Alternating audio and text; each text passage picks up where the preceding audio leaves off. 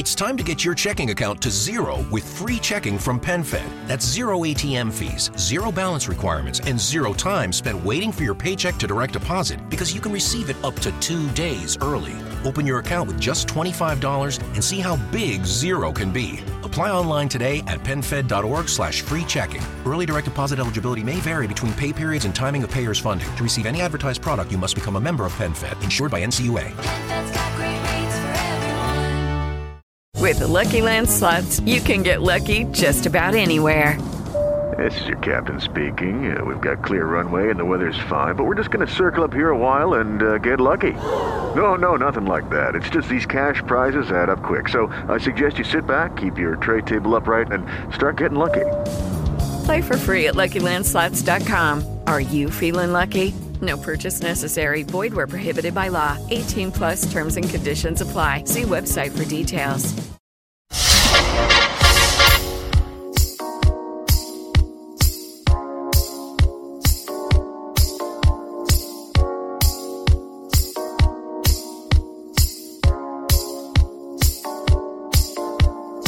Este es el podcast número uno de noticias sobre el mundo drag en español, conducido por el señor bla bla bla.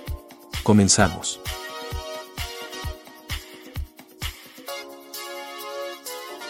Hola amigos, bienvenidos al primer episodio del podcast de Bla Bla Bla. Yo soy el señor Bla Bla Bla y en esta ocasión estoy muy contento de presentarles a Fofo Meneses, quien está aquí con nosotros para que desmenucemos todo lo que tiene que ver sobre el mundo de Drag Race. Fofo Meneses, muchas gracias por estar aquí con nosotros. Muchas gracias por la invitación para este primer programa. Muchísimas gracias por tenerte aquí con nosotros y antes de que empecemos vamos a recordarles a todas las personas que pueden entrar a nuestro sitio web www.blablablanoticias.com y también seguirnos en redes sociales como arroba señor TV, así como estar obviamente pendiente de todos los videos que sacamos en nuestro canal de YouTube, que se suscriban, lo compartan, le den like y que bueno, ahora también se suscriban a este podcast para que cada vez que saquemos un episodio estén más que al pendiente. Y ahora sí, vamos a empezar. ¿Te parece que vamos a hacer un análisis de los tres primeros episodios de el All Stars 8? Creo que es importante que antes hablemos que venimos de un All Stars muy fuerte, que fue el All Stars 7, que fue la temporada donde compitieron nuevamente quienes ya habían tenido una corona, y eso pues nos deja con una vara muy alta. No sé qué pienses tú. Pues fíjate que el All Star 7 sí me gustó, pero te voy a ser muy sincero. Esperaba yo más el 8. Desde que me comentaste el cast y todo eso, digamos que había muchos participantes que yo sí esperaba ya volverlas a ver en televisión.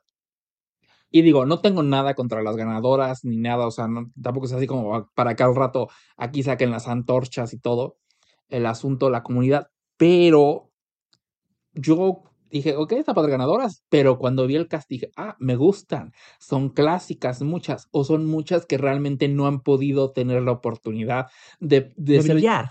no de brillar, porque ahí está mal. Todas han brillado y han brillado mucho, pero como que no han tenido mucha, no han tenido chances, oportunidades de regresar a la franquicia, ya sea como Lip Sync Assassin, como invitada, bla, bla, bla. O sea, eso me gustó mucho, que esta vez fue un cast donde realmente dices, ah, mira. O sea, la dejamos de ver un tiempo en televisión, vamos a ver qué muestra nuevo. Fíjate que en mi opinión personal, bueno, yo creo que veníamos de, como bien decíamos, del All Star 7, que es el All Stars All Winners, y creo que deberían de haber hecho una separación. Ese All Stars no lo hubieran tenido que llamar el All Star 7, hubiera sido el All Stars All Winners, como si hubiera sido una primera temporada, y continuar con los All Stars normales, porque si bien el formato eh, de All Stars en algunas cosas se respetaba, en otras totalmente no. Y en este caso, pues tener a todas las ganadoras no es lo mismo tener a puro elenco que ya ganó una vez, que ya tuvo una corona, a el nuevo elenco. Y como tú dices también, a mí me sorprendió mucho el elenco de este All Stars, que bueno, en canon es el All Stars 8, es algo muy eh, que así lo debemos de seguir. A mí me encantó ver caras viejas, literal, porque pues tenemos a leyendas como a Jessica Wilde de la segunda temporada. Me encanta que son caras viejas para ti. Pues es que ya si hablamos de la segunda temporada, estamos hablando de hace como 13 años. Pero aquí no hablemos de números, porque los números son muy groseros. Lo peor es que yo la vi cuando salió en televisión esa temporada. Entonces ya le podrán sumar a mi edad. Tú seguramente nada más la viste en streaming. Yo la acabo de descubrir, ¿sí? Ok, Yo, perfecto. como siempre, estoy muy lento en el asunto. Ya después de que todo el mundo vio Drag Race, le empecé a ver. No, no es cierto. Yo lo vi también desde el principio. Perfecto, ¿no? Esto me parece perfecto, pero fíjate que me gusta que, como te digo, le dan la oportunidad a estas reinas, como también a Mónica Beverly Hills, que bueno, podríamos decir que hasta desaparecida un tiempo estuvo de, de todo el tema y de todo el medio drag y la dejamos de ver durante muchos años. Creo que su última aparición pública, si no mal recuerdo, fue en la primera drag con que hubo y después como que pues se nos perdió por el mapa, pero ahorita hizo un buen regreso, las nuevas temporadas la están conociendo y bueno, vamos a vamos a seguir analizando. ¿Te parece que hablemos primero de cada una de las integrantes del cast y que digamos qué es lo que opinamos? A ver, por ejemplo, voy a empezar con, vamos a ir por el orden alfabético, o al menos eso creo. Alexis Michelle. ¿Qué me, qué me dices de Alexis Michelle? Alexis Michelle. A mí, honestamente, su versión de Queer Eye que hizo junto con Bibi y todo eso. Así, este, Magnificent. Nunca me gustó Magnificent. O sea, Pero tuvieron a Yuyubi. Aunque tuvieran a Yuyubi, yo honestamente podría ver a Yuyubi literal leer el diccionario, pero Alexis Michelle sí me, me fue de las primeros que dije, wow, me emociona verla porque lamentablemente en su temporada yo siento que no pudo despuntar de la manera que tendría que haber despuntado y también tenía muchos, muchos como condas mentales, así como de... Que bueno, ya adelante platicaremos de eso. Pero bueno, algo que yo le rescato mucho de su temporada y creo que fueron dos de las mejores cosas que le vimos fue su Chris Jenner y fue su Liza Minnelli. Lo mejor fue Liza. Liza fue lo máximo, la amamos, o sea, el Jazz Hands y el All the Other Homosexuals, todos esos diálogos que ella dijo fueron icónicos, literal pasó a la historia como uno de los mejores Snatch Game. Y fíjate que ahorita retomando lo que tú decías del tema de su programa de Dragnificent, creo que cada una de esas cuatro reinas que trabajaban en ese programa funcionaban por separado, pero algo pasó que al ponerlas juntas en un reality show similar al que hizo Eureka, Shangela y Bob de Drag Queen, porque era de cierta manera, aunque con diferente ritmo, diferente tono, como que no cuajó. Ellas no pegaron. Mira, a mí honestamente ese tipo de reality shows no me gustan. Sí, sí he visto Queer Eye, te lo soporto, un episodio, tal vez episodio y medio dos, pero eso de las historias donde todos sufrimos, nos agarramos de la mano Yo las llamo historias Teletón. y todo eso, la verdad nunca ha sido mi hit. Por lo cual pasemos mejor a la siguiente reina, ¿Qué es? que es Darian Lake, que ella sí es una de las reinas que he seguido desde que salió en la temporada 6. y yo es una de las reinas que menos quiero desde la temporada 6 por sus conflictos con mi adorada y una de mis top 5 reinas, Vende la Creme. Pero bueno, ¿qué me puedes decir del regreso de Darien Lake? Si te das cuenta que nunca hubo conflicto ni nada. Simplemente Darian Lake tiene Así le hicieron la edición en el programa y yo digo que hubo conflicto, Es que no señoras, señores. No, ya lo sé, ya lo sé. Distintas. Como que no estaban de acuerdo, en pocas palabras, en muchas cosas. No, eso sí. Bueno, pues Darian Lake, honestamente, yo cuando la vi, ella se ha dedicado muchísimo a trabajar con otra de mis favoritas, que es Miss Kasha Davis, La amamos a Miss Kasha Davis, ahorita hablaremos de ella. eh, en lo que viene siendo los brunch, estos que hacen. En Rochester, Nueva York, exactamente. los dos son de allá.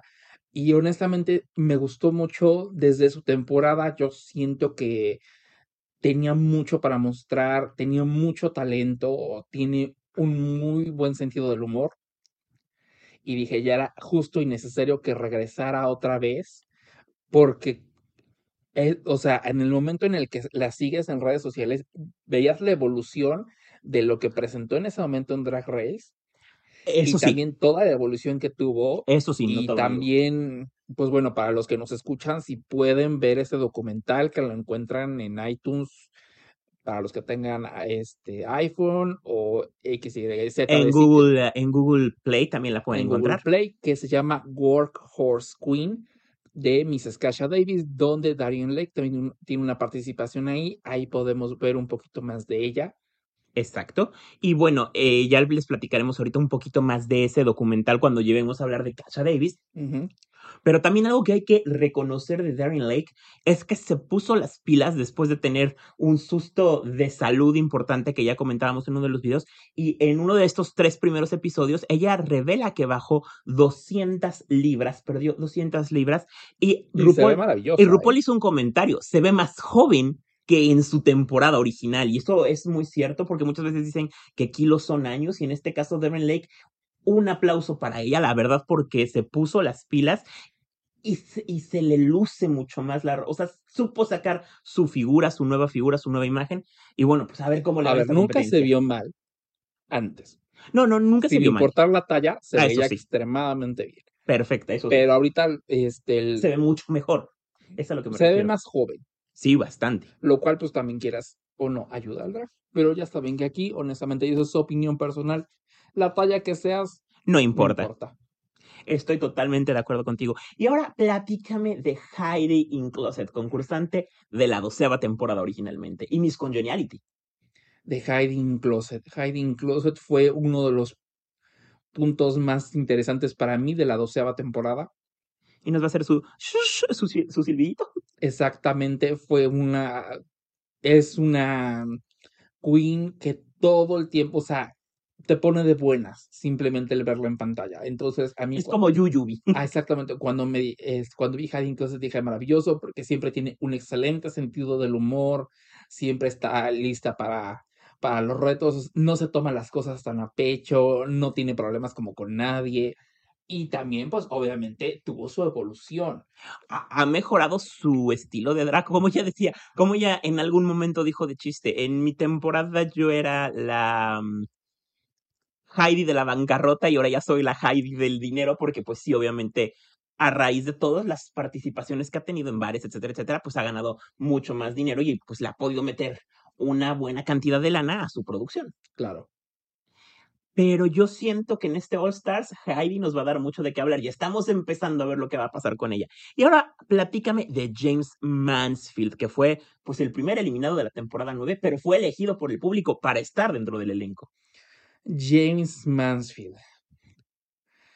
Lamentablemente en la temporada 9 no lo tomaron muy en serio, porque si hablamos de James Mansfield tendríamos que hablar de realmente quién fue inspirado ese fue? personaje que fue Jane Mansfield. Para quien no conozca a James Mans Jane Mansfield, Es la mamá de Mariska Hargitay y una gran actriz. tomando que es la mamá de Mariska Hargitay, de es La Ley y el Orden, era una actriz que fue una, pues una bombshell. ya Platícanos que es una bombshell. rubia, voluptuosa, sensual, que digamos que ella fue una versión de Marilyn Monroe. Incluso la llegaban a comparar mucho como que eran enemigas y así todo. Como un sex symbol podría ser. Exactamente. También fue, eh, y eso es importante que lo sepan, que fue como que las, una de las pioneras, si no es que la pionera en generar los primeros, eh, ya saben, no le pasó a Janet Jackson, ella fue la primera que tuvo un ligero nip slip para promocionar alguna película, porque ella ya se había hecho su sello característico, que era de que casualmente en algunas fotos o en algunas poses pues el tirante del vestido se caía para, para mostrar Ups, I did accidentalmente me pasa. exactamente, digamos que eso es algo que también ella se hacía famosa porque ella intercambiaba lo que viene siendo ahorita la cultura de los influencers. Se veía desde los 50, no es algo que se inventó ahorita. Ella intercambiaba, por ejemplo, me presento en tal lugar por 10 mil dólares, si tú me das ropa, yo me presento así. O sea, digamos que era una de las que empezó a hacer Personal branding y marketing, en pocas palabras. Exactamente. Para quien esté más interesado en conocer un poquito más de cultura, seguramente la conocen por la foto esa clásica donde está ella posando así muy sensual con el, con el vestido así todo ajustado, que después de eso la parodiaron en Modern Family, que sale la cara de Sofía Loren Ajá. viéndole en la cena, que nada más le hace cara así como de... "Mm, Bueno, pues mm". ahora nos vas a tener que buscar todas esas imágenes porque ahora que publi- que es un- publicitemos este podcast es en que es redes una para que la gente los pueda ver. clásica. Sí, Lo claro. van a ver. Y si no lo conocen, porque bueno, también entiendo que muchas de las personas que siguen el canal son muy jóvenes, pero eso no es una excusa, muchachos. Chequen la cultura pop, porque Varias Sofía veces lo ha dicho Loren RuPaul. es súper importante. James Jane Mansfield es súper importante. Recuerden, todas esas actrices de la época de oro del cine, Del ayer, actrices del ayer, de la, De del la- antaño. de antaño, de lo que quieran, fueron ahorita lo que muchas veces estamos viendo como novedoso. Claro, por supuesto. Y bueno, regresando a James Mansfield, ¿qué me puedes decir de él? Porque como bien dijimos, fue el primero que salió de la, de la novena temporada, pero ha hecho mucho, tiene su canal donde precisamente habla de eh, cultura pop y cultura drag, pero también tiene un es. negocio de pelucas o algo James así. Mansfield, después de su salida tan repentina y tan rápida en el, ahora sí, infame reto de las porristas, Eso es algo que no deben volver a hacer en Drag Race, por favor. exactamente, eh, se dedicó a hacer YouTube, se dedica en su canal de YouTube, ha estado haciendo reviews de productos de otras queens, de productos de RuPaul, tiene un negocio de pelucas, de estilismo de pelucas, porque también para todas las personas que están interesadas en hacer drag o que les llama la atención el drag, tienen que saber que pues también la peluca pues no se peina sola, a fin de cuentas es cabello. Hashtag la peluquera. Vamos a James Entonces, digamos que todo eso es un negocio bastante redituable porque es muy difícil estil- estilizar pelucas. Claro, Y no es lo mismo que penar, penar el pelo, no. mm, Es eh, muy distinto. es, pues imagínate. Sí, pues es que cómo le agarra. Bueno, no, o sea, la verdad no si sé. peinarte es un show, imagínate ahora peinarte con una peluca. No, y deja de tú, cosas. uno peinándose como hombre y luego el pelo largo de una mujer debe de ser más También difícil. este, fue creciendo mejor su personaje. Recuerden que tuvo una colaboración con Trixie Mattel para su colección de maquillaje de, de Bottle Blonde. Y ahorita pues ya la vemos que está entrando a All Stars, donde ha habido unas opiniones un poquito encontradas respecto a respecto a ella. A ver, Pero platícanos. cuando vayamos viendo episodio por episodio, es donde voy a mencionar el por qué. Porque Chon, chon, recordemos que el drag que ella hace es 100% camp. ¿Qué quiere decir camp? Expliquemos para las personas que no puedan eh, saber. Bueno, el término camp quiere decir que está muy, podríamos decir, muy centrada en hacer cierto tributo, como por ejemplo Ben de la Creme y, su Pin-Up Lady, que es muy camp lo que, lo que ella hace, o Trixie Mattel es muy camp lo- con lo que ella hace al estilo tipo Barbie. Eso es el ejemplo de camp, ¿no? No sé si quieras añadir Es algo un más. estilo exagerado, o sea, si lo quieran ver, es una ligera exageración y para muchas personas lo consideran un drag ya no tan llamativo o un drag viejo o fuera de moda. Es por eso que llegaremos a otros comentarios en Que luego, estaría, empecemos que, con, que luego estaría bueno hacer un programa de eso que acabas de mencionar. con los e- otros episodios, porque bueno, no es por nada, pero a mí siempre me han gustado los clásicos. A mí también. Y ahora vamos a hablar de nuestra payasita canadiense, nada más y nada menos que Jimbo. Bueno, pues Jimbo, honestamente, después de que ahora sí me ha tocado sentarme a chismear algunos de los comentarios que han puesto en los en lo, en el canal, Uy, los sí. videos, pues ya saben, pues, uno chismoso a fin de cuentas, ¿no? Pues agarra, le encanta el chisme a uno. Pues me he visto los comentarios y está muy fuerte Jimbo. Jimbo está más que se los diga, viene de Canadá Drag Race, vino de hacer UK versus The World. Y ahorita es la tercera participación que tiene dentro de la franquicia. Y de Jimbo, Ya va que, ya va que vuela para hacer la Yuyubi. algo así. De Jimbo también hay cosas que igual cada cuando lleguemos a los episodios vamos, Vamos a tener que platicar de ellos. Pero para meterle un poquito más de velocidad, Jessica Wilde. vámonos con Jessica Wilde. Jessica Wilde, que fue una de las más gratas sorpresas porque para muchos ella tuvo una reintroducción cuando la llamaron como Lip Sync Assassin en All Stars 6. Sí, hace dos temporadas, Si exactamente. nos vamos, ahora sí, los que se digan fan de Drag Race, sean fan de Drag Race desde la temporada 1. Bueno, eso sí. Y los que somos realmente fans de Drag Race desde sus inicios, recordamos a Jessica Wilde como esta enorme personalidad latina que le costaba muchísimo trabajo aprender, Que eh, amaba su hablar inglés. Acai Berry Drink y una todo popular mundo marca. es, y todos sabemos que ella le encanta este trago. I love that drink. Jessica Wilde es una personalidad magnética en el escenario, canta, actúa. Y es de esas personas que la ves en Baila. pantalla y dices, es buena persona, me cae bien, tiene ese carisma, me súper atrae. carismática. Sí, sí, sí, es increíble. Ahora vamos a pasar con Kahana Montrese, concursante de la onceava temporada e hija de Coco Montrese. Y aquí Cajana Montriz. Aquí tengo Montriz, mis comentarios, hoy te los diré. honestamente, fue uno de los muy pocas veces que me he quedado mudo con la evolución de su temporada ahorita. La Cajana Montriz que vimos En la en temporada la 11. temporada 11 a la Cajana Montriz que es ahorita está increíblemente son 360. Yo le veo un, una situación a Kahana Montrese. Sí veo su evolución en el drag, porque sí, como dices, porque venía de Las Vegas, del show de Las Vegas, venía de, de varias cosas y todo eso, pero siento que está perdiendo un poquito el piso en el sentido de la humildad. Como que le falta trabajar un poquito eso a Kahana Montrese, porque ahí sí, nada que ver con su madre drag, Coco Montrese. Y em, pues eso sí siento que le hace falta.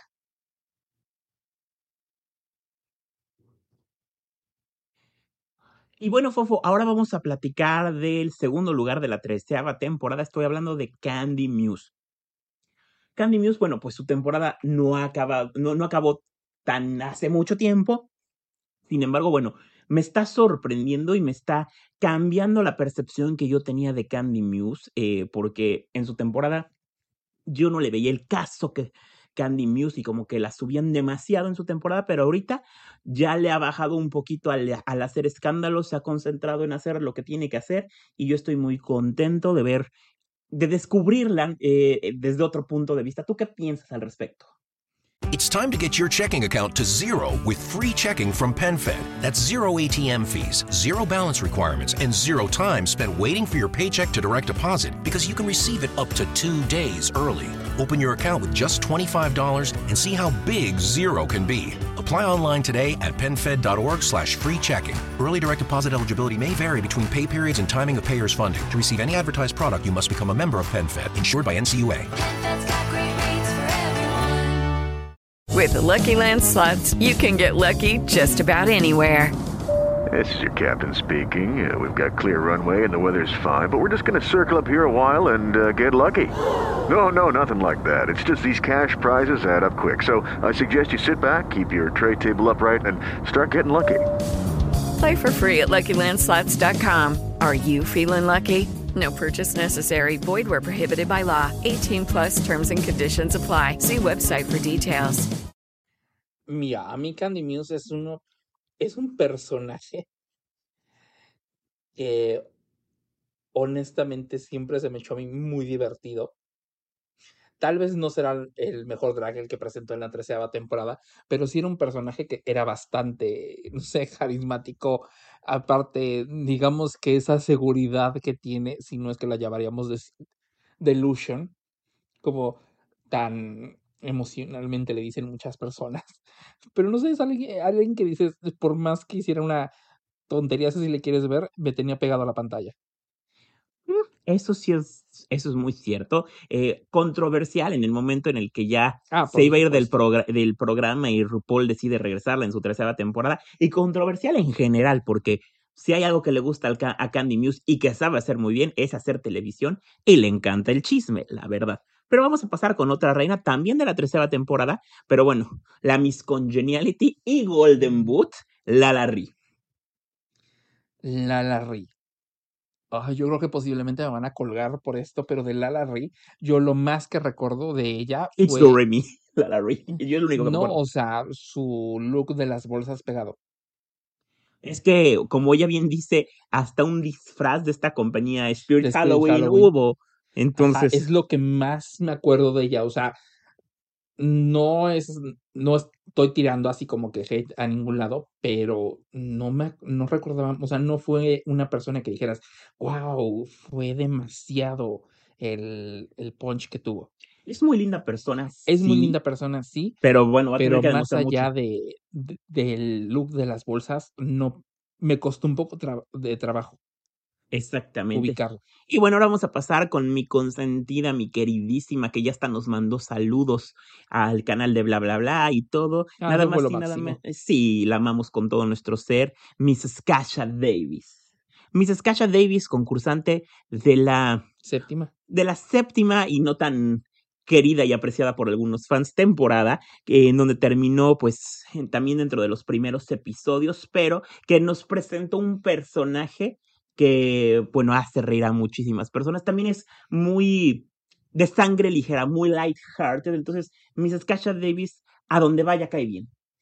Así es. Lamentablemente, su eliminación de la séptima temporada para mí fue Injusta. bastante injusta y bastante ridícula el terminar en el botón porque se te- le- técnicamente se le fue una palabra, o sea, mezcló, lo cual dices, a cualquier persona le pasa. Generalmente yo mismo me trabo con mi propia lengua y a veces ni yo me entiendo, pero bueno, no sé. Digamos que en esa temporada 7 quisieron tener a tanto público jovencito, tantas chicas y tantos chicos jóvenes que realmente así como que decían, ay, es que esta, ella es una señora, entonces no, no, no, no. Bueno, Violet Chachki llegó a ser grosera con ella en la temporada precisamente Todas. por el, todas por el tema de la edad. O sea, a todas, ella y digamos, a la otra Tempest a también. Tempest Duyur, o sea, digamos que ahí sí, es lo que te digo, fue una temporada, a mí es de las que menos me gustan, porque fue una temporada donde, digamos, ay, estábamos en ese punto de que la juventud cree saberlo todo, Sí, correcto. cree pensarlo todo y cree que ellos jamás se van a equivocar. Y fans centennials no nos odien, pero es que es la verdad. Creen, creen muchas veces que solamente tienen la razón, que muchas veces pasa también con las reinas del Instagram, que cuando llegan pues a una competencia tamaño RuPaul, se dan cuenta que pues no todo es estar detrás de una cámara y de un celular nada más haciendo cosas, sino que tienen que hacer reír, pero tienen que cantar, pero tienen que bailar, pero tienen que actuar, pero tienen que aprenderse cosas de memoria. O sea, requiere de mucha habilidad el estar ahí y Mrs. Kasha Davis es una profesional. Tan es así que, como bien mencionabas hace un ratito, eh, tiene su documental que nos puedes recordar el nombre, por favor, donde también vemos a Darien Lake y a. Workhorse Queen. Workhorse Queen. Workhorse Queen. Véanlo, realmente no le tengan así como que, ay, es documental, Dios mío, qué cosas tan feas. No, denle la oportunidad a los documentales, son muy buenos. Es un documental de hora y media. Realmente Se te pasa el tiempo volando y quieres van ver más. entretener, van a ver un poquito del detrás de escenas de, la de Mrs. historia de Kasha Davis, vida. su, la historia de vida de Mrs. Kasha Davis, y la verdad, denle la oportunidad, Vale créanme que no, to- no se queden solamente con lo que está de moda, vean más, Y recuerden, no todo es únicamente Drag Race. Detrás de Drag Race o afuera de Drag Race ocurren muchísimas cosas que no solamente en el documental de Kasha Davis se ve, sino también en el de Trixie Mattel, en el de Vivi Sahara Bennett, o sea, todas estas cosas que se pueden ver ahí. Y ahora vamos a hablar con otra concursante ah, ya ni me digas, porque Pero- empezamos a hablar de eso, no acabamos acá. de los documentales. No, no, no. no. No de que no todo es Drag Race. También lo van a ver. Denle la oportunidad a eso. Hay un mundo muy grande más allá después de Drag Race. Exactamente. Y bueno, ahora vamos a hablar, como bien les decía, de otra concursante, pero de la octava temporada y la que ostenta el récord de ser la expulsada por tres ocasiones, Naisha López. Que yo la amo, es súper, me quedé súper bien. Muy linda persona. Fue ganadora del concurso Miss Continental. Sí, es correcto. Pero ¿sabes qué pasa? ¿Qué pasa? Literal, no sé por qué, pero esa mujer nomás no se le hace en Drag Race. Ay, ya sé, ella es tan triste porque es tan, tan propia, tan educada, que bueno, ahorita también ha tenido un tema en la que, bueno, la reina del conflicto, una de, una de las reinas del conflicto de Drag Race la ha atacado muy feo, que es Tyra Sánchez, o King Tyra, como hoy le gusta ser nombrado eh, o nombrada, porque, pues, No que supuestamente ya no iba a estar en medio de los dramas. pero le encantan los dramas y se le fue a Naisha López y Naisha, uno de los tweets que le puso, le, le, dijo, este, para ser una persona que dijo ya estar queriéndose desligar del programa que la dio a conocer, pues pareciera que está muy al pendiente y Naisha le dijo, yo nunca me he metido contigo e incluso yo te he defendido de algunos comentarios y que ahora me ataques también en las redes sociales, pues no se vale, pero bueno, Naisha, yo creo que tiene todavía mucho para dar y fue como otra reintroducción, porque si otra vemos reintroducción, sí, y también es importante para muchas personas que digan, ay, ese quién es ella, pero me suena, recuerden que ella es la que lleva el Roscoe Viewing Party, que ¿qué es el sal- Roscoe Beauty Party? donde, pues, ya saben, donde se filtran un montón de chismes, donde medio mundo agarra y dicen, ahí sueltan un poquito la lengua de las cosas detrás de escenas. Bueno, ella es la encargada de conducir y de ser la anfitriona de esas fiestas. Sí, exactamente. Y ahora vamos con la concursante de la quinta temporada, Mónica Beverly Hills. Mónica Beverly Hills. De Mónica Beverly Hills, bien lo dijo aquí el señor bla bla bla. Ella sí se deslindó un poquito del mundo drag, digamos que no estuvo Activa. activa, pero para las personas, o sea, para las personas que hemos seguido la serie, la recordamos como ella que fue una de las primeras concursantes que habló abiertamente de ser una mujer trans, cuando digamos que era un tema que no se adecuaba, por así decirlo, Era un tabú todavía en a las vistas y a las pues, a lo que el programa estaba manejando en esos momentos. No vamos a juzgar si está bien, si está mal, ni si esto es ridículo, no. Eso simplemente eran otros tiempos, el programa era diferente antes. Ahorita qué bueno que ya existe mucho más apertura en este aspecto. Lo único que me gusta, la única cosa que me encantaría ver dentro de Drag Race es que se le diera la oportunidad a los drag kings. que dicen, que, que dicen, dicen, dicen las malas lenguas, que eso ya no está muy lejano de la realidad. Muchos rumoran que para la temporada, no 16, pero sí 17, y que para la cuarta de España, que la producción de España quiere llevar a un drag king, que a mí sí se me hace que va a tener que haber un cambio de logística totalmente, porque juzgar a un drag king en comparación de drag queens, pues obviamente la estética es diferente, entonces no sé cómo vayan a poder nivelar en la competencia. Me, gustaría ver un RuPaul's Drag Race, un Drag King Edition, puros Drag King, eso estaría padre. No, yo, eso, fíjate que ahí sí es donde no, yo no voy a coincidir contigo. Yo honestamente, a mí algo que Drag Race sí siento que debería es permitir y darle la apertura a todo tipo de drag, porque hay 25 mil versiones diferentes de drag. No solamente el drag de la glamazon perfecta, impecable y Bueno, todo. pero es que ese es el concepto de RuPaul. Para No, otro hay claro, otros es el concepto de RuPaul, pero es lo que te digo, ojalá este, pudiéramos integrar un poquito más de variedad. Pero vámonos con la siguiente concursante. No, ya no hay siguiente concursante. Ahora ya vamos a empezar a hablar de los episodios eh, normales. Primer episodio. eh, bueno, pues empiezan, ya saben que todas entran al cuerpo, muy feliz de la vida las concursantes. Y bueno, a mí algo que me sorprendió es que esta temporada sal- salió del cascarón de lo que ya teníamos establecido, como que siempre el primer episodio es el talent show en los All Stars y, la, y el Reading eh, Challenge, que a mí me sorprendió que no hubo Reading Challenge y tampoco hubo talent show, pero en este caso tuvimos, bueno, pues otro tipo de presentación y nada más y nada menos que tuvimos invitada a Idina Menzel. O Washa Washa, según John Travolta. ¿Tú qué piensas de este primer episodio? ¿Cómo lo sentiste? El primer episodio me gustó. Sí me había yo ligeramente acostumbrado a que fuera un talent show. Siento que esa es una manera muy interesante de presentarse, o sea, como que de iniciar la carrera, por así decirlo, presentando un talento que tú tengas. Porque las reinas tienen la oportunidad de mostrar para lo que son buenas o para lo que se consideran lo mejor. Es lo que te digo, o sea, tal vez dices, no es mucho, pero en un minuto muestras realmente la fortaleza que tienes, porque hay O la debilidad. o hay de todo, o sea, tal vez tú no eres buena bailarina o no eres buen bailarín, a ti no se te da la coreografía, a ti no se te da el canto, no se te da el lip sync bien, o sea, Pero demuestras lo que mejor sabes hacer, pues para gustar y seguir en la competencia. exactamente. Pero fue muy interesante que a mí sí me gustó el reto grupal, digamos, hubiera preferido un talent show, pero el primer reto en grupos, digamos que sí me gustó porque esa canción, Money, Success, Fame and Glamour. ¿Cuál te gustó más? ¿La versión disco o la versión glam rock?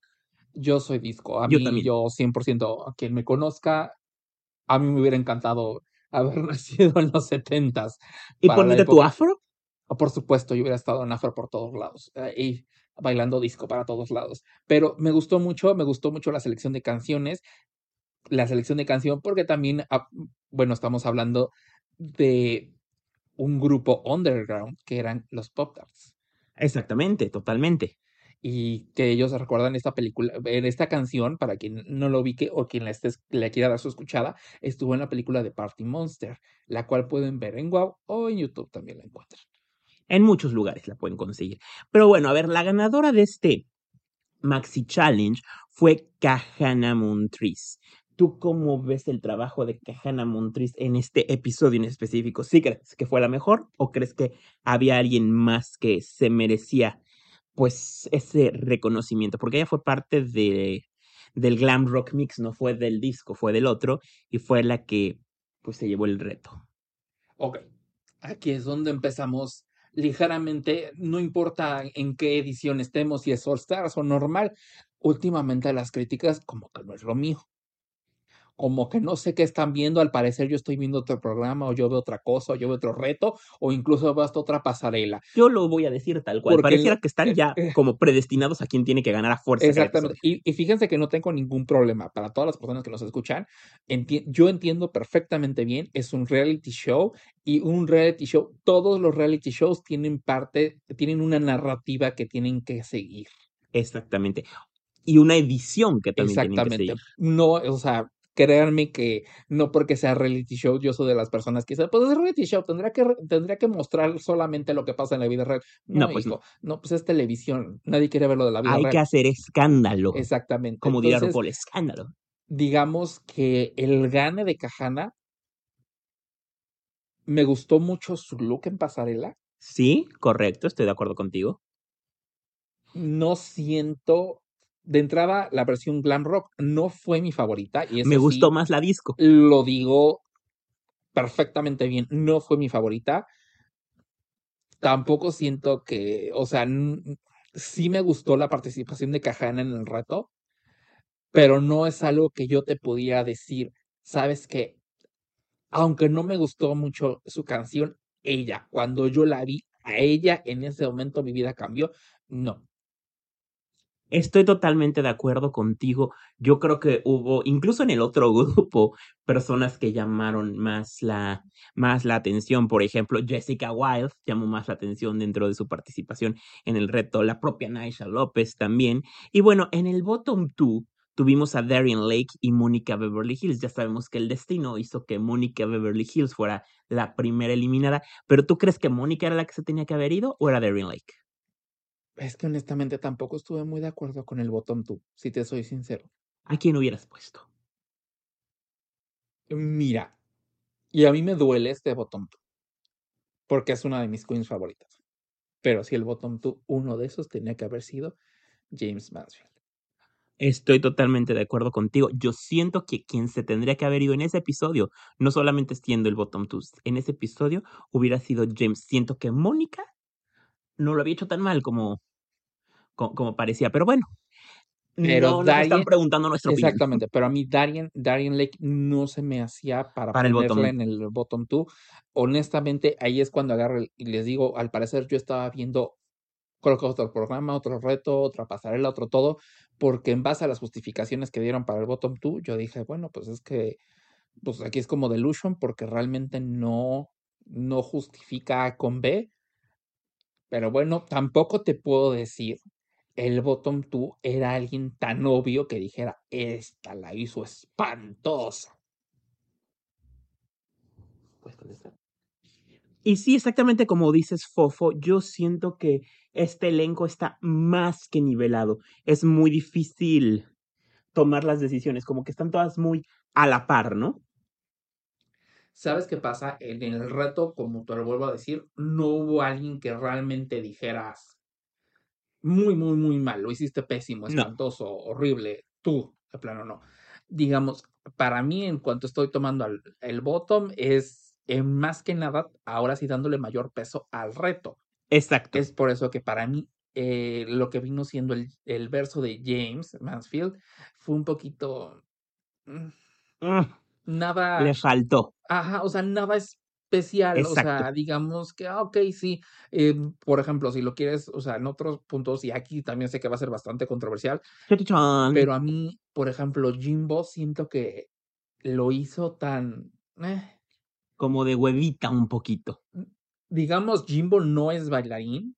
Bueno, eso sí. Y eso lo hemos visto hasta el cansancio, porque cada vez que le ponen un lip sync Es donde truena. es donde realmente no, pero digamos que no hubo, a mí, por ejemplo, quien te digo, lo hizo perfecto para mí fue Jessica Wilde, siento que Maravilloso. hasta en la canción cambia Su como- verso, sí. su verso como que sube, eh, te pone diferente, eh, Mrs. Kasha Davis, digamos que se le fueron muchos pasos, y eso créeme que lo acepto porque yo también soy pésimo para seguir coreografía, o sea, a mí me dice todos a la derecha y yo estoy a la Yo voy a la izquierda. izquierda, sí, yo también. Eh, pero siento que la actitud, lo- eh, lo que hizo, lo compensó. Heidi lo hizo muy bien, Lala Ri lo hizo muy bien. Digamos que Mónica, la energía tal vez le faltó un poquito más. a- La energía a Mónica Beverly Hills, la seguridad, Pero bueno, por ahí decirlo. pero bueno, Mónica Beverly Hills tiene algo que es una gran oportunidad junto con todas las otras que van a ir eliminando, que son los Fame Games, que eso es algo que se me hizo maravilloso, que es algo que el público ya pedía a gritos, y es que el público pudiera de cierta manera tomar una decisión del programa y ayudar a elegir quién va a ganar algo dentro del mismo, que se me hace maravilloso. ¿Sabes qué es lo más importante para mí, más allá de que el público decida o no?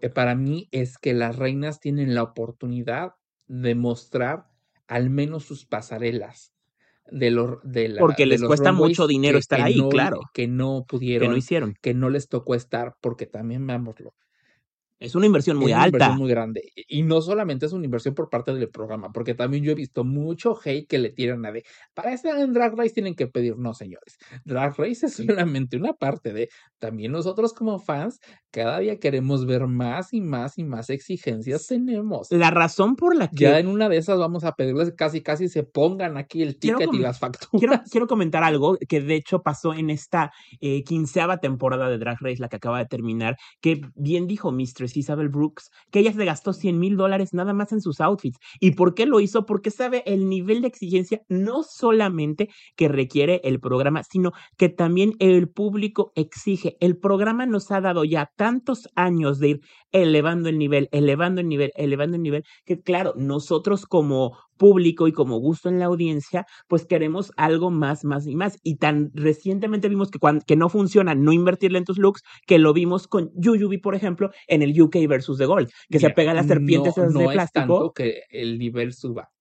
Y ahí es El donde, nivel de exigencia es lo que me refiero, por el- no pero no tanto por el programa, y ahí es donde nos vamos, por público, es lo que o estoy sea, diciendo. eh, ahí es donde posiblemente me terminen colgando a mí. Pero yo siento que aquí lo que fue, fue la exigencia de los fans. Es, es lo que dije, todo el Porque fue todo que dije. los fans, mientras más jóvenes están los fans, y aquí es algo donde igual y me cuelgan también, adelante cuélguenme, pero algo que también a mí me decían mucho los adultos, incluso mi mamacita me decía mucho, cuando estés más grande, muchas cosas las vas a entender. Y dicho y hecho. Ah, pero por supuesto, eso es una máxima de vida, que ya estás, que ya tienes cierta edad, dices, ay, no, o sea, ante, cuando estás joven, tú piensas que todo se puede conseguir en un abrir y cerrar de ojos y pensamos que nos podemos comer al mundo y de un bocado, pero cuando ya empiezas a vivir un poquito más en el mundo real, te das cuenta que no. Y Eso siento es que la exigencia de los fans es lo que ha metido muchísimo, muchísima presión a las concursantes Eso yo porque llegamos a un punto donde el fandom se ha vuelto tan tóxico, si es que no más tóxico, que incluso el de Star Wars, que yo lo considero It's time to get your checking account to zero with free checking from PenFed. That's zero ATM fees, zero balance requirements, and zero time spent waiting for your paycheck to direct deposit because you can receive it up to two days early.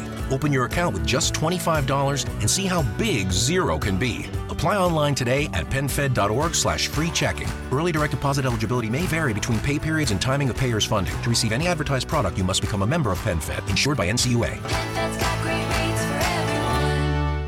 With Lucky Land slots, you can get lucky just about anywhere. Dearly beloved, we are gathered here today to. Has anyone seen the bride and groom? Sorry, sorry, we're here. We were getting lucky in the limo and we lost track of time.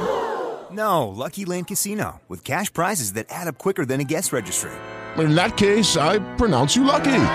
Play for free at LuckyLandSlots.com. Daily bonuses are waiting. No purchase necessary. Void were prohibited by law. 18 plus. Terms and conditions apply. See website for details. Uno de los fandoms más terribles de todo el, El planeta. fandom de Star Wars es muy tóxico, pero coincido. El fandom de Drag Race, cualquiera de sus iteraciones, Sí. Estados Unidos, UK, Australia, lo que usted, México, lo que ustedes quieran, es un fandom muy, muy, muy tóxico. Y lo he visto yo incluso en nuestro canal, en los comentarios. Así es. a veces nos ponen cada cosa que dices, bueno, pues al menos yo estoy haciendo los videos, al menos yo estoy haciendo el podcast, porque vienen y nos miden con una vara que quisieran que tuviéramos una producción nivel MTV, nivel VH1, nivel Televisa TV Azteca, que pues es lo obviamente que te digo. Cuando estás joven, crees que todo es fácil. cuando no, cuando realmente no has estado, no has probado tú lo que es hacer esto, piensas que todo es un abrir y cerrar de ojos y piensas que tal vez con un chasquido de dedos puedes aparecer y desaparecer muchas cosas. Como dice la canción de la Lorena Herrera, chas que hoy dices, diga las cosas que las quiero, me las pones enseguida. Y aquí sí se los digo a todas las personas. Todo, todas las concursantes tienen mérito simplemente en el sentido de haberse lanzado y ser casteadas. Porque créanme que irse a parar a un escenario Es es dificilísimo. increíblemente difícil. Porque si a muchas personas les costaba trabajo exponer en clase en grupos de 30 o 40 personas, imagínense presentarte en un set de televisión con la presión de cómo trabajas dentro de, dentro de la televisión. Y de que te van a ver en todo el mundo, porque Drag Race es de los pocos programas que se a... ven en todo el mundo. Exactamente. Entonces, créanme que para mí, muchos yo sí se los digo, y esa es una invitación que le hago a los fans de Drag Race. Hay que medir un poquito nuestras expectativas, hijos. No solamente, recuerden, el drag existe de muchísimas formas y no todo es dinero en este mundo. No todo es dinero. O sea, créanme que a veces con muy poco puedes hacer mucho. Ahí está un ejemplo, por ejemplo, y que se lo reconozco, Raya O'Hara, que cuando estuvo compitiendo ella, antes del Canada's vs. The Gold, que terminó ganando, cuando hizo la sexta temporada, tenía un presupuesto muy bajo porque ella lo dijo, no tengo dinero, pero ¿qué nos dio en el su talent show? Cómo hacer un vestido con un pedazo de tela y en menos de un minuto y se veía maravillosa. Y es lo que dices, a veces el dinero y lo que le metes no lo es todo. Pero vamos a pasar al segundo episodio, que bueno, pues este episodio Ay, el fue el segundo episodio que It's mucha gente RuPaul Drag. Race Live. Y yo también lo juzgué, pero yo no porque estuviera malo el episodio, sino porque nuevamente, como bien decías del primer episodio, las decisiones del jurado. Pareciera que yo vi una cosa en pantalla y una cosa totalmente diferente la que decidieron los jueces. Es importante mencionar por qué el reto fue así. Porque eso sí lo vi en las redes que muchas personas decían, es que no entiendo el reto, no se me hizo chistoso, porque hablan así, por qué están haciendo el reto así. Gente, hay que tener un poquito de cultura y en este caso es Saturday Night Live. Saturday Night Live es un programa que literal se hace 100% en vivo. Es un programa scripted que lleva muchísimos años dentro de televisión, que son sketches de comedia. Bueno, hay que decir algo, es el programa más importante de los últimos 30 años de la comedia en Estados Unidos. Es el punto clave. Ahí incluso actores eh, de cualquier talla que esté protagonizando alguna película eh, van y hacen la promoción ahí. Ah, eh, cantantes, lo mismo, Lady Gaga, Justin Bieber, Betty White. Exactamente. Para mí, N. como yo lo he dicho, hacer comedia en una toma, trabajo imposible para mí. No, es muy difícil. Es muy difícil. Entonces, aquí sí, para to- a todas las queens, a todas les doy, le echo las palmas, o sea, un muy, una felicitación a todas, porque la comedia es de lo más difícil que se puede hacer. Y algo que he comentado, fíjate que ahorita que mencionas eso, muchas personas, eh, como tú sabes, participé en algunos spaces en Twitter esta semana y todos coincidíamos que quien debía de haber ganado este reto no era Jimbo, era Mrs. Kasha Davis. En eso sí coincido contigo. Creo que todos, o sea, no sabemos qué pasó. La Jimbo hizo un excelente papel, sí. Sí, Jimbo hizo algo que para mí Jimbo ya hace. hasta el cansancio.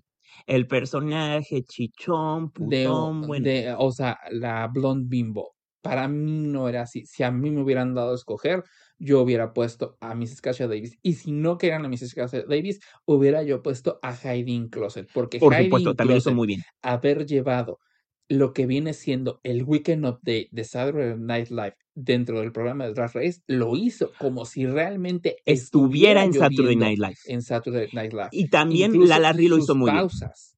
Sí, claro. El dejar que, el- que el, Dentro de la comedia, el punch eso se llama ping pong en la comedia. Y Exactamente. las dos lo tuvieron. Tanto Lala Ri como Heidi Closet llevaron un, muy bien un ping pong. Sí, obviamente por el tipo de diálogo, Heidi se lució muchísimo más y lo hizo muy, muy, muy, muy bien. Pero yo sí siento que Jimbo quedaba como en las de en medio. Para mí, safe. Para mí fue safe. Naisha estaba nerviosa y al estar nerviosa, y eso sí estoy muy de acuerdo, estuvo tan nerviosa que quería sacar el diálogo lo más rápido posible y a veces tar- tar- tardabas un poquito en entenderla porque en ningún momento pausaba, casi. Sí. Y tuvo algo que se llama overacting y actuó un poquito de más, le exageró. Y eso sí se lo dijo Michelle Visage. Creo que de todos los comentarios, lo único que sí le doy de acuerdo es que con el acento ese que trató de hacer y las reacciones overreacted, no se podía entender a veces ciertas de las cosas que decía, pero tampoco lo hizo tan mal. No lo hizo tan mal, sí hubo un poquito de, de overacting. Vamos de nuevo, recordemos que aquí también la manera en la que son dirigidas También cuenta mucho. Es, en el tienes reto toda la razón. cuentan mucho. Para quien realmente me diga, es que por qué vámonos al reto en All Star 7 con Santa School for Girls y van a ver cuando realmente tienes a una persona Que con experiencia dirigir. en dirección, puedes lograr lo que fue ese reto. Y que todas maravillosas, o sea, no una que no se luciera. Lamentablemente, muchas veces no es la primera vez que pasa en Drag Race, donde la mala dirección lleva a dudosas decisiones. Yo lo voy a decir con nombre y, y apellido. dudosas actuaciones. Yo lo voy a decir con nombre y apellido. Cada vez que en un reto le dan a Rose Matthews la dirección de ese reto, el reto va a ser mal. Perdón. Incluso a Michelle, no solamente a Ross Matthews. Sí, mi- Michelle está como un punto, a veces lo hace bien, a veces lo hace A- mal. a- es lo único que te voy a decir. Michelle sí llega últimamente a tener un poquito de decisiones bastante cuestionables, porque si dices, a veces. mm, Chicas como, ay, güey. así de, dices, ¿estás 100% segura de que realmente le estás diciendo que haga eso? Pero entonces nos vamos así. Terminamos con este bottom two que termina siendo Naisha López La eliminada, lamentablemente. y Cajana Montriz. Que para mi gusto, yo hubiera sacado a Cajana, nada más porque no me la Cajana. Montriz, el problema de Cajana Montriz, Es que no es poco. no, es que le dieron un personaje que realmente tampoco sabían qué querían hacer con ese personaje. Quien, es, quien se encargó de la Y escritura eso sí del, no es culpa de ella. del sketch. Estoy de acuerdo. Yo Eso creo que tomó un chi- el chiste de, de My Pussy's on Fire y de ahí después de eso no supieron qué hacer. Entonces, Cajana también, al ella no tener ningún tipo de experiencia en actuación, Bueno, eso sí.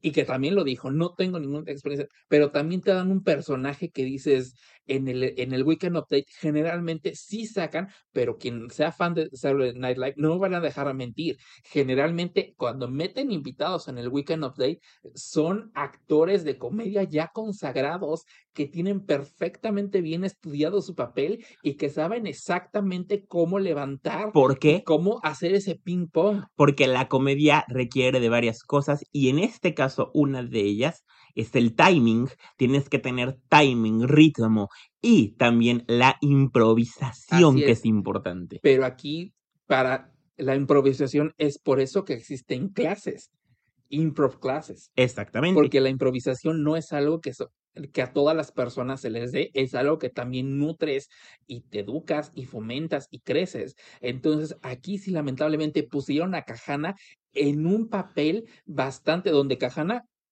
bien por ella, porque se intentó abrir un poquito más eh, su círculo, pero también, el, como les dijo y lo repito, el chiste era una frase de chiste extendida que después de eso no sabían qué hacer. Aquí aplica Y sin una, importar quién fuera, hubiera tronado. aquí aplica una de las leyes de la comediante, de la gran comediante y creadora del stand-up en los Estados Unidos, Joan Rivers, que alguna vez dijo, la voy a tratar de aplicar un poquito a términos de Drag Race para que todo el mundo entienda. Es como, por ejemplo, si tenemos a Bianca del Río y Bianca del Río dice la palabra pedo y te vas a reír. Pero Así si es. tienes a Willam y dice pedo, te va a oler. Exactamente. Entonces, pues bueno, este bottom two, digamos que sí estuvo un poquito Controversial. controversial. Ninguna de las dos reinas, yo siento que para mí, aunque se fue Naisha, Naisha, No va- se tiene que vamos de nuevo, lamentablemente no sé también quién, bueno, ¿Quién toma las decisiones ahí quién toma de las la decisiones. Naisha se fue. A mí, el ver realmente lo que Naisha decía en el on top de cómo se quería quedar y todo eso, lo que llevó a Mrs. Kasha Davis a tomar la decisión porque se fue en el lado sentimental de lo que Naisha decía. Ahorita vamos a platicar Porque de eso, digamos sí. que eso sí te pega, o sea, si escuchas a Naisha y si dices, Dios mío, o sea, es una persona que realmente... Y ahí fue donde me molestó un poquito la actitud de Kahana. Ahorita vamos a platicar de eso, pero antes, para cerrar este segundo eh, episodio, también me gustaría que le platicaras a la audiencia lo que me comentabas hoy en la mañana que estábamos platicando, que bueno, ha salido ciertas informaciones en diferentes de, canales de YouTube de BC Queen, que si bien este era un reto que iba a ser grabado en una sola toma en vivo, bueno, pues ya se está revelando, está saliendo como rumorcillos, chismes o incluso tal vez hasta información real de que no fue así, que hubo algunas reinas que sí tuvieron la oportunidad de, por parte de la producción, de repítelo, repítelo, repítelo. Miren, eso lo vamos a decir rápido y directo porque también no vamos a hacer un rumor donde no, no es algo que se pueda hacer. Como bien lo dijo Naisha López en una de las Roscos Viewing Party, eh, eh, Candy Muse le dio la oportunidad a la producción de hacer cinco tomas. Ahora, el papel que hizo Candy Muse es el que generalmente hace el host invitado. Cuando el host invitado está hablando, él está generando un monólogo. Exacto. Y, pero el monólogo tiene eh, personas en el público en el estudio Saturday Night Live. Aquí Candy Muse estaba hablando directamente a la cámara sin absolutamente nadie, por lo cual sí es muy común que le dieran más tomas de las necesarias. Exactamente. Claro está, si uno quiere amarrar navajas, pues lo podemos hacer como favoritismo, aunque el favoritismo, digamos, aquí sí se vio más que nunca cuando le dieron el gane a Jimbo, porque Totalmente. también ni siquiera le dieron, eh, ni siquiera pasaron a un top el sketch de Alexis Michelle y de Darian Lake, como el- las que eran fans de, de Michelle Visage Claro. que es- también me hicieron un excelente trabajo me hicieron reír.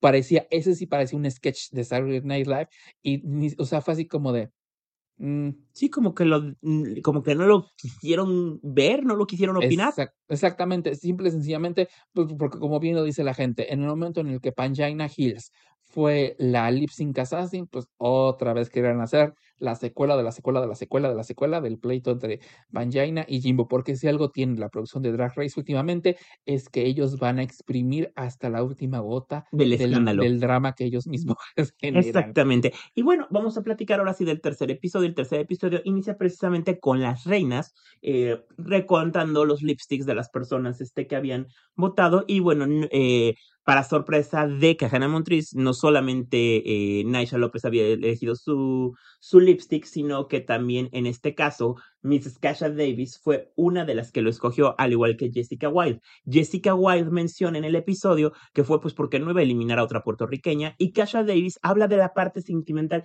que bien nos estabas comentando y Kahana se molesta y dice que sola que ella dice ella dice y trata de hacer que las demás hagan lo que ella quería de que fuera nada más por el track record y Mrs. Kasha Davis en su confesional contesta pues a mí nadie me va a decir lo que voy a sentir y por quién voy a votar. Yo voy a elegir lo que yo quiera y tiene toda la razón. Que ahí vamos un poquito también al tema de la diferencia de edades.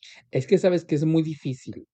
Y eso es algo que lo hemos visto desde que pusieron estas eh, reglas de que pues votemos, todo mundo tiene un voto. Es imposible de que todo mundo se ponga de acuerdo por quién votar. Porque vamos de nuevo, hay casos donde dices la persona que sí lo hizo mal, mal, mal, dices, no hay de otra más que esa decisión. Pero es muy difícil que pensemos que todos estén de acuerdo y todo. Kahana es muy joven. Bastante.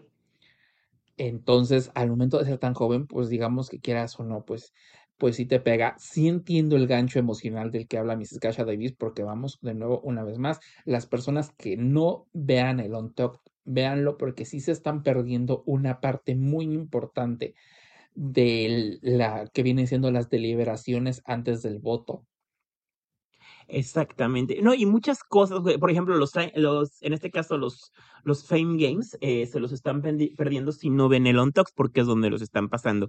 Y bueno, algo rescatable de este episodio y que me encantó es cómo estuvo configurado el panel de jueces. No vimos ni a Ross Matthews ni a Carson Kressley, vimos un panel con Yoyo Siwa, Michelle Visage, Y eh. T.S. Madison y bueno, obviamente RuPaul. Y la verdad es que hicieron una muy, muy, muy buena química. Y esta niña, eh, bueno, ya mujer adulta, Yoyo Siwa, porque ya, ya tiene, como ella dijo en el episodio, ya tiene su ID, eh, le inyectó frescura. No sé si tú sentiste lo mismo con el panel de jueces. Fíjate que a mí, más allá de, yo le soy muy sincero, yo no conozco a Yoyo mucho, mucho, o sea, sí he visto, más que nada me sonaba Sus redes sociales y... de, por redes sociales por, por lo de Candace Cameron, Bueno, eso sí. porque, porque digamos que esa pobre mujer de plano, la Candace, eh, ya la estamos perdiendo honestamente, No, ya la perdimos ya desde está hace mucho ya. por ahí por el espacio con sus publicaciones y sus maneras de opinar, pero bueno. Em, eh, pero sí, sabes que a mí me gusta mucho que T.S. Madison este, se haya integrado un poquito más al panel de jueces. Mí- ya siento que el panel de jueces necesitaba Renovarse. renovarse otra, otra perspectiva, otra frescura, porque ya llegaba el punto en el que sí dices lo mismo, lo mismo, lo mismo, lo mismo. Eh, Y. T.S. Madison sí llega, o sea, sí llegó como que a mover las cosas, porque quieras o no, En el canal hemos Madison recibido sus comentarios. T.S. Madison, pues, digamos que ya tiene otra manera de soltar las cosas, tiene, ah, tiene otro acercamiento para las cosas y sobre todo, Y tiene algo que está perdiendo los jueces que ya llevan mucho tiempo en el programa, como Michelle, Michelle Visage, que a veces ya no están siendo tan auténticos. Y tú me lo comentabas el otro día. Michelle ya no es tan auténtica como en las primeras temporadas. no es tan auténtica y no es porque, digamos, "Ay, es una falsa, no, porque como pues bien lo decimos, en el momento en el que Drag Race empieza a explotar de la manera en la que estás explotando, pues también recordemos que al ser tú una de las caras de la franquicia, pues tienes que tener mucho cuidado en tu imagen, mucho cuidado en tus opiniones, En lo que dices y lo que mucho cuidado en lo que dices y mucho cuidado en lo que haces.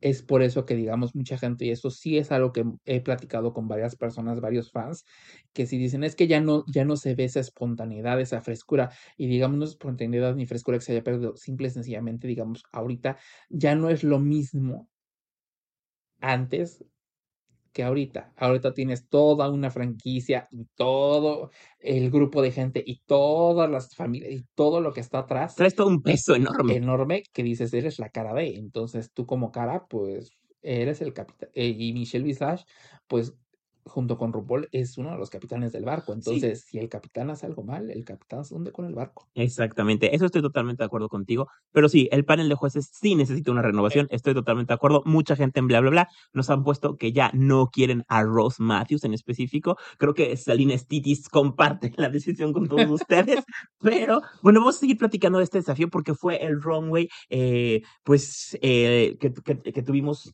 un ball prácticamente eh, con estos los... episodios como me encantan, porque siempre, cuando se trata de balls, me encanta porque son muchos looks los que puedes ver. Y ellos son los que menos, los que menos me gustan, ¿tú crees? Ay, no, a mí sí me encanta, porque les dan una oportunidad de looks, o sea, y generalmente como son tres looks, pues puedes ver muchas cosas. A ver, va- vamos a empezar a hablar de los Legendary Queens. ¿Cuál fue el que más te gustó?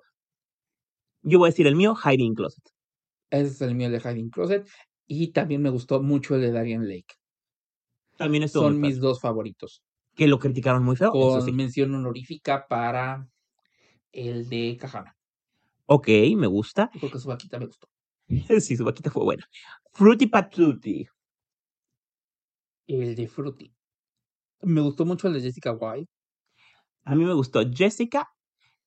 Kasha Davis, en ese sí me gustó sus, sus plátanos. Y Hiding Closet con su fresa. Y Kahana. Kahana, ¿cuál Kahana con plátano.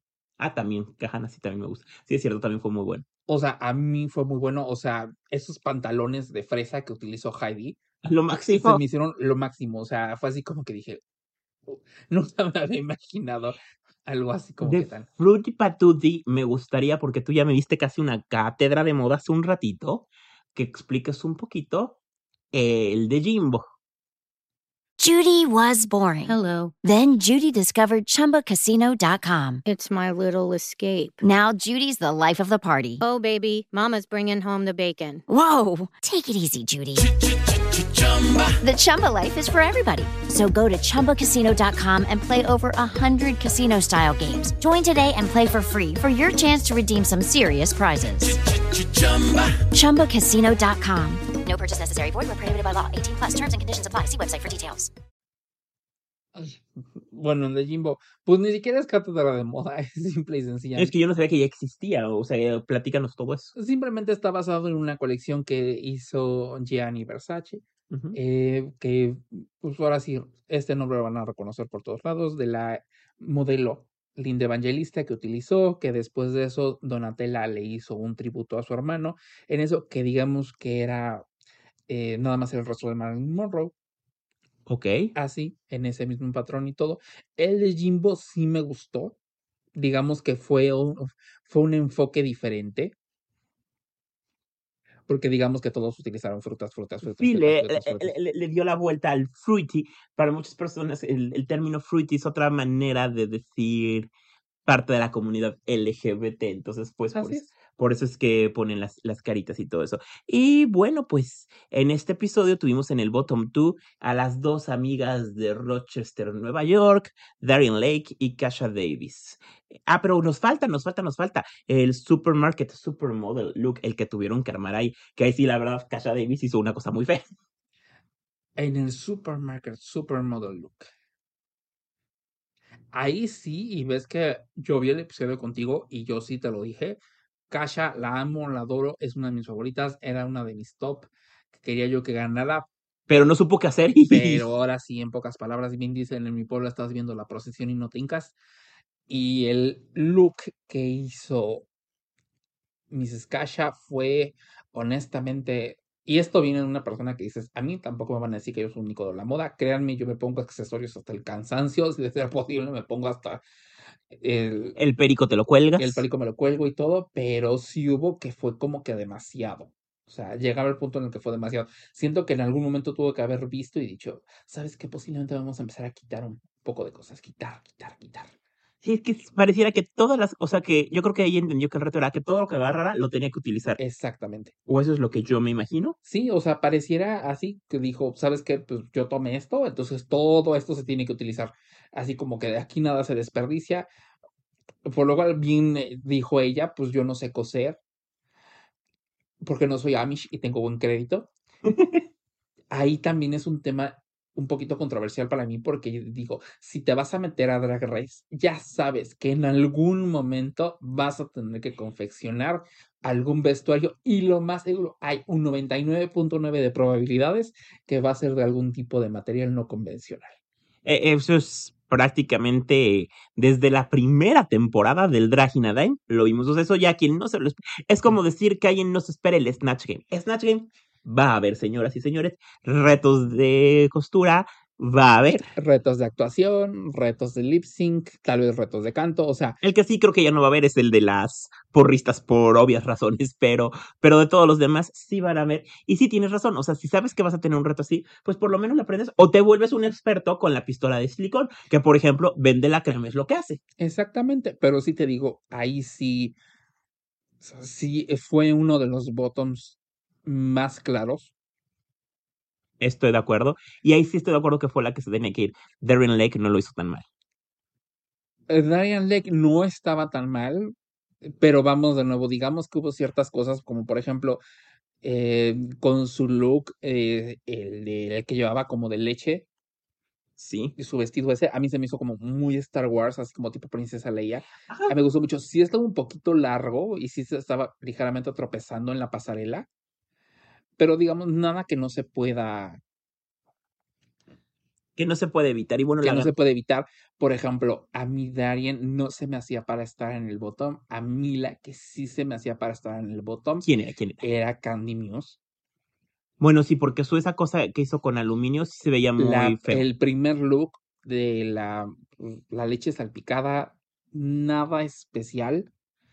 Es como, por ejemplo, el de Jimbo. Como si rompieras un frutero transparente o blanco de los que venden en Party City o en alguna de estas tiendas y te lo pones y. Exactamente, o sea, no se me hizo nada especial. eh, su look de cereza se me hizo padre. Pasable. Nada especial, vamos de nuevo. Pero a mí sí como que dije el último look, pues, digamos, cuando yo crecí en los 90 en la escuela, o sea, créanme que era cortar.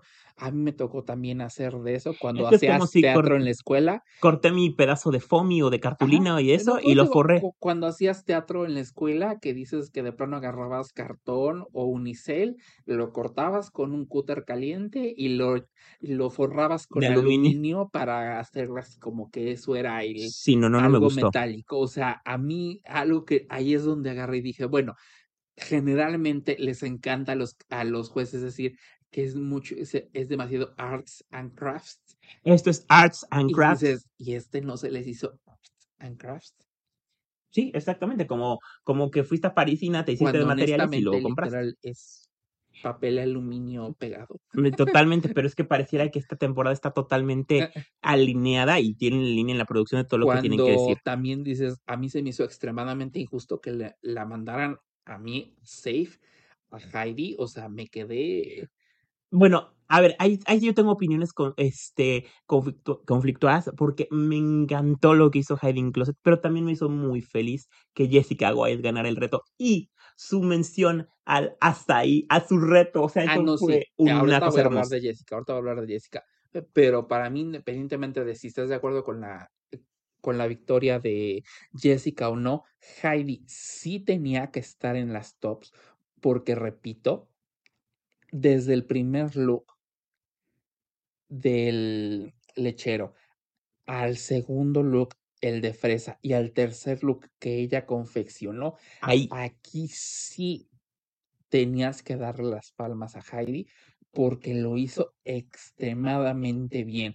Cuando a mí me dicen Heidi in Closet fue safe, llega el punto en el que dices, pues por eso es que vemos en el. On Talk que ella O estaba sea, enojada, eh, pues claro, yo también estaría por enojado supuesto. porque realmente no era safe. Había personas, por ejemplo, me dijeran, safe Kahana, lo entiendo, safe Alexis Michelle, lo entiendo. Sí, personas que sí sabías que iban a estar safe, que, o Jimbo, que iba a estar safe. Jimbo no iba a ganar tampoco el, tampoco el reto. Pero en este caso sí, Heidi hizo un muy bien Mm, trabajo. Tampoco entiendo, hablando de Jimbo, tampoco entiendo muy bien la crítica de Michelle, así como diciendo, pues es que es un corset y es así, dices, "Mm, pero pues, a fin de cuentas, también Jimbo sí le metió. Recordemos que Michelle Visage tiene una fijación en contra de los corsets. Entonces, todo lo que sea unibody corset o por el estilo, lo termina odiando. Y algo que sí quiero mencionar, porque como bien decías hace un ratito, si no ves el on talk, te pierdes de una gran parte de lo que pasa. Bueno, en este caso, si no ves el on talk, no te das cuenta que Hiding Closet sí estaba bastante molesta y que empieza a, pues empieza como a tirar la toalla. De, de hecho, asusta a Candy Muse creyendo que va a tirar la toalla. Pues es que mira, no es, yo siento que ya no es tirar la toalla, yo siento que el término de tirar la toalla fue algo que antes erróneamente se decía. Es que está tirando la toalla. Yo siento que ahorita, y eso es algo que hemos visto porque no sería la primer concursante Que se va de la que competencia. se va de la competencia. Aquí eso es algo, y es algo que no quiero ahondar mucho porque yo siento que hablar de ese tema en específico sí sería tomar un programa o que lo hicieras en un video específicamente sobre eso, sobre el ahorita Bueno, es que valdrá la pena el sacrificar pues tu estabilidad tu salud emocional, mental. emo- estabilidad emocional y mental por estar en una competencia así, porque después de esto hemos visto que ya no, ya varias concursantes ya no lo están haciendo. Y no solamente en los Estados Unidos, lo vimos ya en Inglaterra, lo vimos ya en España y bueno, en muchos lados del mundo. Y en Canadá. Y ahora sí, hablemos del gane de Jessica White, que a mí me encantó que ella haya ganado, la verdad. A mí me encantó que ella haya ganado. Sé que muchas personas, para decir todo, güey, ni siquiera presentó un look tan original. O digamos que, ah, en su primer look no entendí que era cereal, ¿por qué no trajo cuchara? Y dices, hijo, no está, Usa la cabecita. no está como que muy difícil entender que era un plato de cereal. Bueno, los que dicen eso para mí son prófugos del ácido fólico. en pocas palabras. Pero, por ejemplo, a mí sí me encantó que literal su segundo vestido, el de, de ¿De fruta, fuera la fruta azaí. ¿Por qué? Por Ella ama esa bebida. el açaí vodka absolute. Lo que también recordemos, Dios mío, ¿te acuerdas de ese episodio? ¿Qué tan difícil era decir azaí? Bueno, sí, acá acá hay. que todo el mundo estaba todo traumado ahí de qué es esto. Azaí, güey, azaí. Açaí absolute vodka. Pero bueno, Jessica lo hizo muy bien. Sé que Michelle también le dijo lo mismo. Es un body, es un corset con cosas pegadas. A mí sí me gustó mucho lo que hizo Yo Jessica creo que. Michelle le tiene celos porque ella no podría lucir uno de esos. No tiene la figura para lucir un corsé así. quién sabe. Pero a mí sí me gustó mucho lo que hizo. Muy ganado, lo vuelvo a repetir. Heidi tenía que estar en el top. Heidi está perdiendo un poquito La paciencia. la paciencia. Sí hubo Sí, el que totalmente. dejaran a Candy Muse. O sea, ni siquiera en un safe la pusieran ya sea. Bueno, el favoritismo obviamente se sigue viendo. Es que este, esta edición en específico, yo creo que también por eso pusieron los Fame Games. Fue como para decir, por una parte va a ganar quien la producción quiera que gane y por otra parte va a ganar quien el público realmente Bueno, quiere que gane. hablando de los Fame Games, también tenemos que discutir los looks de Mónica y de Neisha. que, perdón que se los diga, pero para mi gusto, tanto el de Mónica como el de Naicha estuvieron muy pinches. El de Mónica, ninguno de los dos me gustó, pero el que menos me gustó de los dos que presentó fue el look donde supuestamente era un árbol de mangos. Sí que yo dije, pues si vas a hacer un árbol de mangos, te pegas más mangos. Hubiera sido un mango petacón, O hubiera sido un mango, exactamente. pero así como que yo lo vi, dije, pues es posiblemente como tierra con unos poquitos de puntos amarillos. La abuela sauce de Pocahontas. No, la abuela Sauce está más bonita hasta eso. Y el de Naisha, fíjate que el de galletas con leche me gustó, Eso me gustó. pero no me encantó porque yo siento que el material con el que hizo las galletas, al momento de recibir, Arts and Craft, como dijiste. no, no tanto Arts and Crafts, sino, no sé, este, el momento de ya con las luces en la pasarela y todo, Se veía diferente. se veía muy raro. A mí, fíjate que no Siento tengo- que pudo haber hecho diferente para que se viera un poquito más realista la galleta. Fíjate que yo no tengo tanto problema con las galletas. Yo con lo que tenía problema de ese look en específico, porque sí me gustó, pero lo único que no me gustó fue la calidad de la diademita con la que se pegaba la parte de arriba, porque realmente eso sí me imaginé yendo a Paris City y comprando una de esas. O sea, por lo menos le hubiera hecho calidad de parque Disney o algo así, porque si esta, esa sí no me gustó. Lo vi muy de Dollar Tree, de Dollarama. Algo así, o sea, digamos que fíjense que el concepto sí me gusta, a mí ya saben, a mí quien me conozca galletas, me, ya me, con eso ya fue más que suficiente, me ganaron, pero sí siento que le faltó mucho la ejecución, por ejemplo, también como el que utilizó de sandía, ah, pues no sabe ya muy sandía que digamos. Mm, es que tomó demasiado el verde de la sandía en lugar del tema de la rebanada de la sandía. Realmente el único que era su bolsita era como la rebanada de la sandía, pero sí, realmente se lo hizo mejor Yuyubi. Exactamente, es lo que te iba a decir, si tú vas a darme sandía, dame el vestido de Yuyubi con su bolsita de sandía. En el All Star 5, que si hablamos de injusticias, se lo tenía que haber ganado ella. Así es, pero bueno, nos vamos directamente con esto. Y pues en esta ocasión sí el lip sync assassin que fue Raya O'Hara. No lo hizo tan bien, la verdad.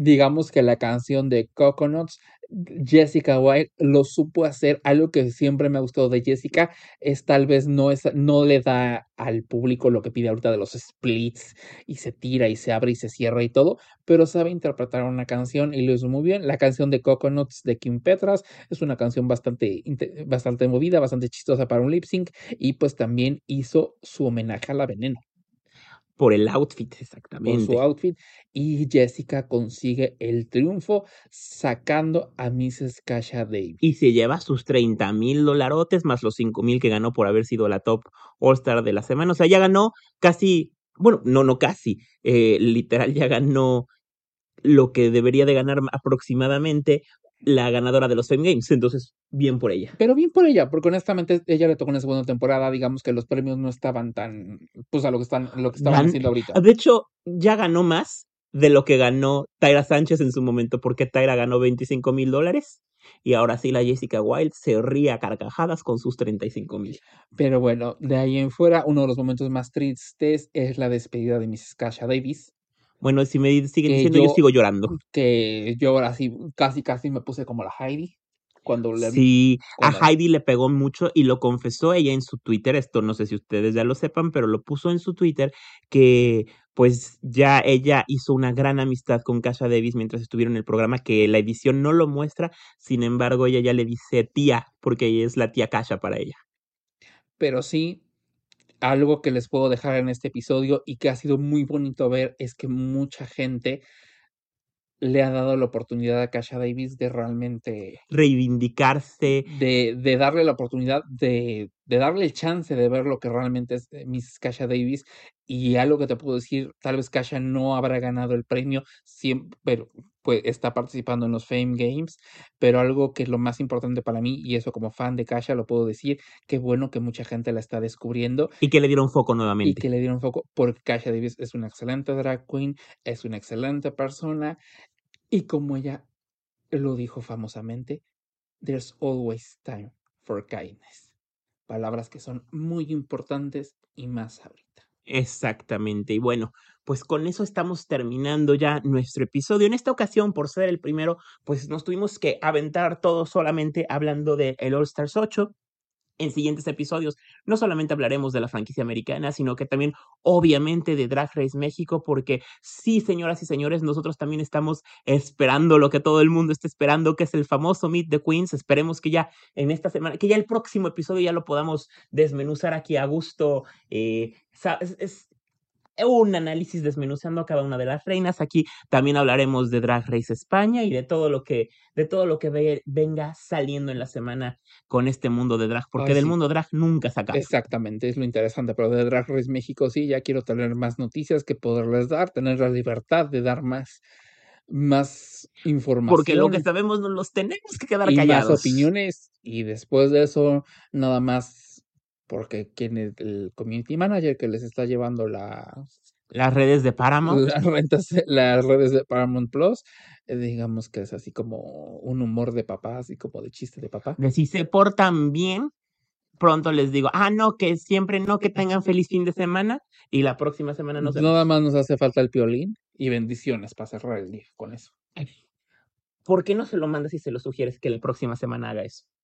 Ya yo creo que ni siquiera lo va a tener que sugerir lo más seguro es que vamos a llegar en ese punto Me gusta, me gusta. vamos a estar ahí pero Y bueno, Fofo, dinos cómo te pueden seguir las personas en tus redes sociales para que, para que te manden saludos, comentarios, opiniones y todo lo demás. Pues a mí me pueden encontrar en redes sociales, ya sea Twitter, Instagram.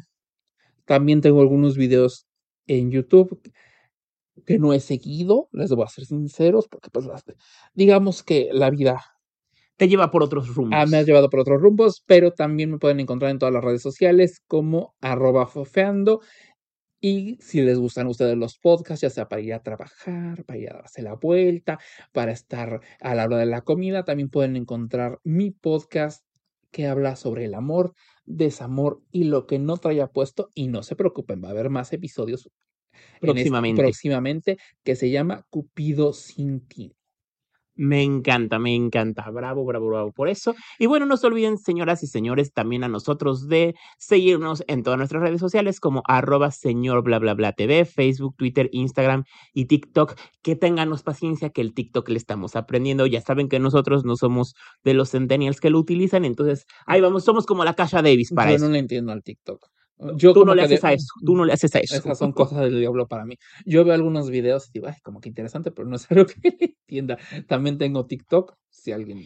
Fíjate que a mí me pasa algo. Creo que es- tendré que ver un tutorial en YouTube. el- es, es como el Facebook, el Facebook son para post y para poner videos en Facebook. El Instagram es para fotos, el Twitter es para poner texto, opiniones y algún videillo chiquito. Pero el TikTok es como una mezcla entre las historias de Instagram y Facebook, pero más largo. No, no, no son ya, o como lo que era el Snapchat. Entonces, Para mí esas son cosas del diablo. Pero señoras y señores, gracias por escucharnos. Les agradecemos mucho que hayan estado aquí con nosotros. Fofo, muchas gracias por estar aquí con nosotros. Te esperamos también para el siguiente programa porque te queremos de fijo aquí con nosotros. No, Bueno, si me pásanos, pásanos tus- tu, tu cotización y ahorita le pedimos a mamá Ru a ver si ella acepta tu pago o no. Pues es que ante, todo uno se cotiza, ¿no? Uno no puede, no le no puede andar de cachucha. Se sale uno en esta profesión. Como diría Alejandra Bogue. las sabias palabras de Activeo 5, se sala uno en esta profesión. Pero sí, por aquí me tendrán, si es que me llegan al precio, me van a tener por acá opinando. O sea que ya sabrán en el siguiente episodio que si está con nosotros de nosotros es por una de dos. O tuvimos el dinero para pagarle, O, o, no dos, me quedo de otra. o dos cobras más muy barato y entonces sí nos alcanzó. O de plano así se descuento, así como de, o acepté la, la- acepté la única oferta que me dieron y no me quedaba de otra. Digamos lo más bonito, lo hiciste por caridad. No hablemos de caridad, porque si hablo de caridad hablo de otras cosas. Ok, señoras y señores, pues muchas gracias. Gracias por escucharnos. No olviden suscribirse y estén pendientes de nuestro canal de, de YouTube porque tenemos videos muy buenos como el de los momentos épicos de Lolita Banana en Drag Race Francia, porque muchos nos han preguntado que bueno, que de dónde salió, que qué hace, que, que como todo eso. Ya habíamos hecho un video de su biografía, pero ahora para que la vean en acción a la Lolita. Nos vemos. Judy was boring. Hello. Then Judy discovered ChumbaCasino.com. It's my little escape. Now Judy's the life of the party. Oh, baby, Mama's bringing home the bacon. Whoa, take it easy, Judy. The Chumba life is for everybody. So go to ChumbaCasino.com and play over 100 casino style games. Join today and play for free for your chance to redeem some serious prizes. ChumbaCasino.com. No purchase necessary. Void where prohibited by law. 18 plus terms and conditions apply. See website for details.